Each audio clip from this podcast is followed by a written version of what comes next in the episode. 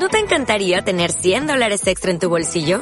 Haz que un experto bilingüe de TurboTax declare tus impuestos para el 31 de marzo y obtén 100 dólares de vuelta al instante. Porque no importa cuáles hayan sido tus logros del año pasado, TurboTax hace que cuenten. Obtén 100 dólares de vuelta y tus impuestos con 100% de precisión. Solo con Intuit TurboTax. Debes declarar para el 31 de marzo. Crédito solo aplicable al costo de la presentación federal con TurboTax Full Service. Oferta sujeta a cambios o cancelación en cualquier momento. Esta semana hemos abierto el programa recordando aquel equipazo que era el Ajax de, Luis eh, Vangal.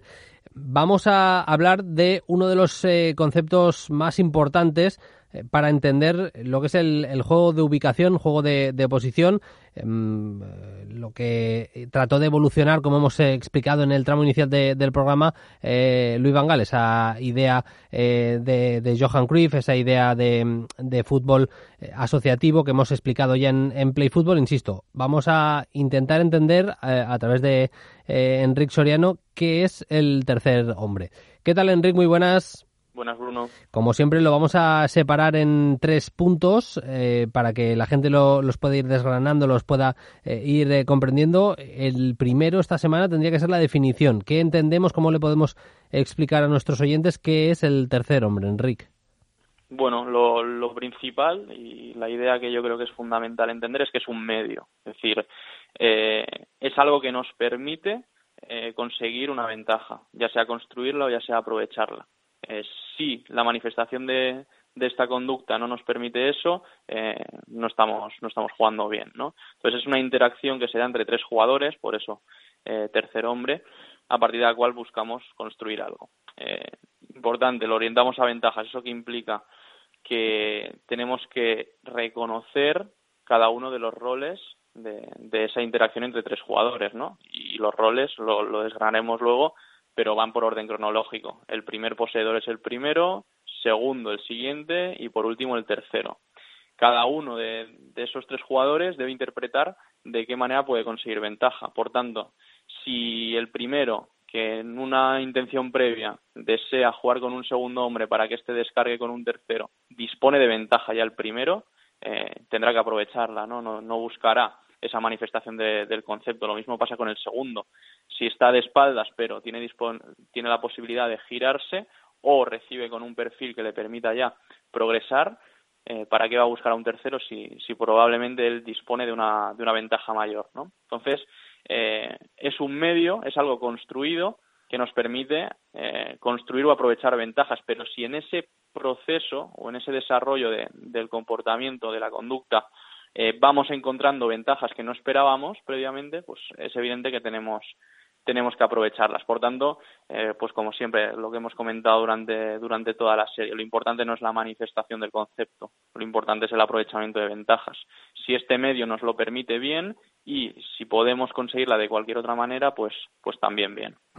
Em, queda clara la definición de, tercer hombre, de hecho ya lo habíamos medio expuesto en el programa, lo había hecho en una ocasión Enrique Soriano hace un par de, años cuando hablamos del juego de ubicación, eh, pero queremos que sea más completo, desgranar exactamente qué es el tercer hombre. El segundo punto en el que nos fijamos es el de eh, los roles y secuencias, Enrique.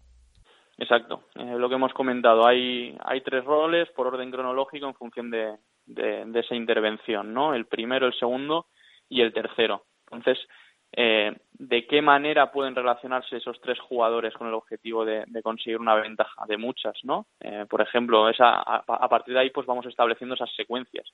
La secuencia más habitual es la, la 1, 2, 3, ¿no? El primero juega con el segundo que encuentra el tercero. Sí. Aquí estamos muy acostumbrados a hablar de esa situación de buscar al profundo y descargar sobre el tercer hombre. Es la, la más habitual, ¿no? ¿Qué necesitamos ahí? Bueno, que el primer hombre importante realice un pase sobre el segundo que disponga de una información, digamos, praxémica, es decir, está comunicando algo a partir de el mensaje que lleva implícito el pase. ¿Qué mensaje llevaría implícito? Bueno, ¿quién es el tercer hombre? En función de cómo da ese pase el primer hombre, si se lo da justo delante o se lo da un poquito lateralizado, puede entender ese receptor si tiene que repetir pase o tiene que descargar sobre un tercero, ¿no? En el caso de tener que repetir pase, esa situación de, darla por delante, eh, podríamos establecer otra secuencia, que sería la, la secuencia 1-2-1-3. Es decir, el primero juega con el segundo, que repite pase, y el primero es el que encuentra al tercero, ¿no? Entonces, eh, son distintas secuencias, es evidente. Eh, a partir de esa relación 1-2-1-3, lo normal es acumular cerca para encontrar a un tercero en otro pasillo. La, la situación de, de 1-2-3 suele ser eh, ese reconocimiento del tercero durante el pase de primero a segundo, aprovechando, ganando la posición ya a sus pares para recibir en ventaja. De todos modos, lo que hemos comentado, no solo podemos hablar de esa secuencia 1-2-3 en cuanto a la descarga del segundo. Es decir, el tercer hombre puede ser el profundo también. Si, si el equipo, si, si esos tres jugadores están ubicados a distintas alturas y ejes, y, ese segundo está un poquito lateralizado respecto al primero, es probable que encuentre un pase en progresión con un tercer hombre si su perfil se lo, se lo permite. Por tanto, eh, no es solo la secuencia, sino dentro de, esa secuencia de qué manera la podemos eh, ejecutar para que el tercero lo encontremos en un espacio o, o en otro, ¿no?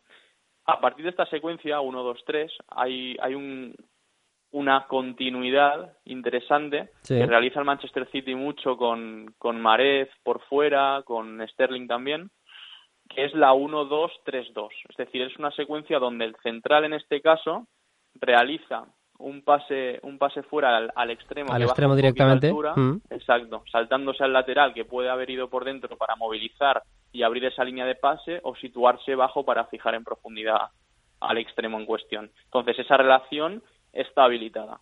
¿Qué pasa? El extremo, en este caso, eh, juega a pie cambiado. Entonces, al descender un poquito y jugar a pie cambiado, sus posibilidades de descarga son interiores, ¿vale? Es decir, puede descargar dentro bien y a, un tercer hombre que esté a su altura o incluso eh, más que vaya hacia adelante, claro, sí. Exacto, por el perfil previo.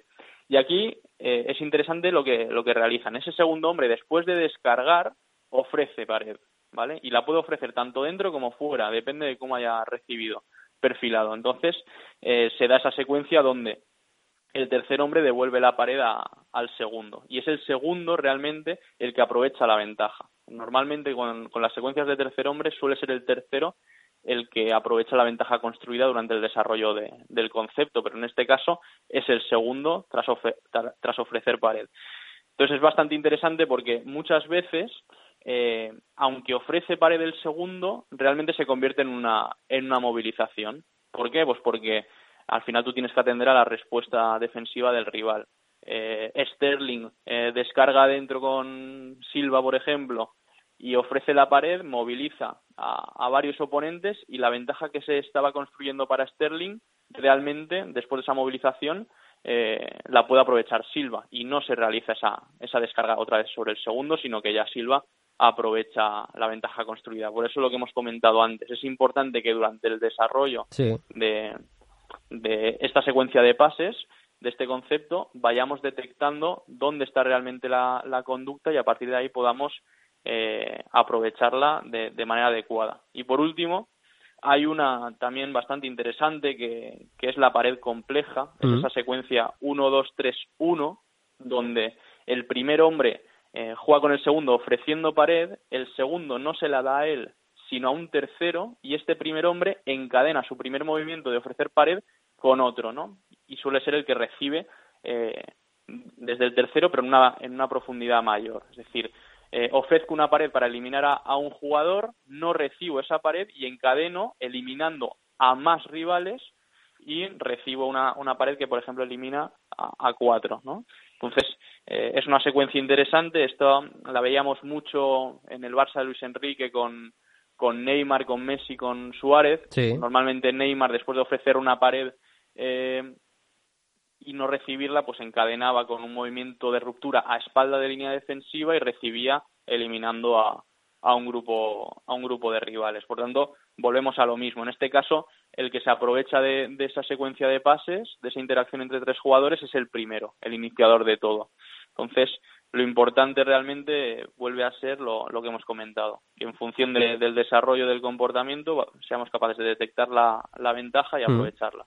Eh, el tercer punto es el que intentamos eh, explicar siempre, eh, cómo aplicamos todo esto, Enrique, al, al entrenamiento Bueno, pues como, como lo hemos intentado orientar durante, durante toda la serie, intentando que, que el entrenamiento no esté enfocado a comportamientos o a conductas, sino, sino a ventajas. Entonces es importante presentar la información correspondiente al jugador, es decir, que reconozca cuáles son las distintas secuencias que pueden establecer a partir de esa interacción entre tres y los distintos roles. A partir de ahí, que como primero eh, identifiquen, pues, si quiero generar una ventaja para un segundo o un tercero, pues es evidente que tengo que fijar. Si soy segundo hombre y juego a un toque, la descarga eh, realmente suele ser corta y a la aproximación de ese tercero. Pero si realizo dos toques, probablemente pueda eh, cambiar mis ángulos de pase y encontrar al tercero en progresión por ese tiempo que consume el, propio control, que estás dando tiempo a que encadene otra trayectoria el, receptor. Y el tercero que sepa reconocerse cuándo en proximidad, cuándo separándose lateralmente y demás. Eso es realmente lo, lo importante. A partir de ahí, sí que es importante para, para presentar toda esta información e intervenir a este nivel de detalle con respecto a los roles, yo creo que las ruedas de pase son, son tareas que como introducción a, al, al, concepto resultan interesantes, porque mm. allí ya presentas y describes el concepto, puedes hacer que los jugadores de una forma controlada vivencien las distintas secuencias y puedes ya empezar a establecer algunas, algunas posibilidades importantes que, que son específicas del rol, ¿no? Ya podemos hablar con ese primero para que tengan en cuenta que en función de la información praxémica que, que tiene su, su, pase le está comunicando un mensaje u otro al segundo, puede ser repetir o puede ser eh, jugar con el tercero, ya con eso en una rueda de modo facilitado lo puedes ir introduciendo. Es decir, no cierres la rueda, no, no obligues a que la secuencia sea una, sino estructura a los jugadores de determinada manera para que todas esas interacciones puedan emerger y en función del tipo de pase que decida el segundo, que sea capaz de detectar el mensaje que le está dando el primero con, con ese pase, ¿no? Y luego, sobre todo en tareas jugadas, y simplemente intervenir, no obligar, es decir, plantea una tarea normal, que sea juego, que esté orientada a las ventajas y donde a partir de la estructura posicional, si quieres, que tampoco es necesario, pues pueda desarrollarse el concepto. Y cuando se desarrolle de manera correcta o incorrecta, después de haber presentado ya toda esa información a los jugadores, puedes corregir y puedes dar un mensaje de, calidad y que ellos entiendan y, les sirva. Pero al final, si todas esas reglas que vemos en rondos de para cambiar de, zona hay que descargar a un tercer hombre, o para hacer gol hay que jugar con un tercer hombre, al final lo que hacen es limitar al jugador y, el, concepto no se desarrolla de forma natural, porque lo estás forzando y, no está orientado a ventajas. Por tanto, eso, eso no, no es relevante. No queremos que el equipo manifieste el comportamiento, queremos que, obtenga ventajas. Y esto es, es un medio más para, para la consecución de las mismas. Por tanto, tenemos que orientar el entrenamiento así. Eh, presentando la información, que reconozcan los distintos roles y secuencias, mm. que sepan qué implicaciones tiene cada una de sus intervenciones en función de, de los roles y a partir de ahí que jueguen, sin más. Pues eh, hemos explicado el tercer hombre, primero con la definición, luego a través de los roles y secuencias y, eh, como hacemos, intentamos hacer habitualmente, eh, cómo aplicarlo también al entrenamiento en un nuevo capítulo, nueva edición de la enciclopedia táctica de la mano de Enric Soriano. La semana que viene más, Enric, muchas gracias, un abrazo. Un abrazo, Bruno.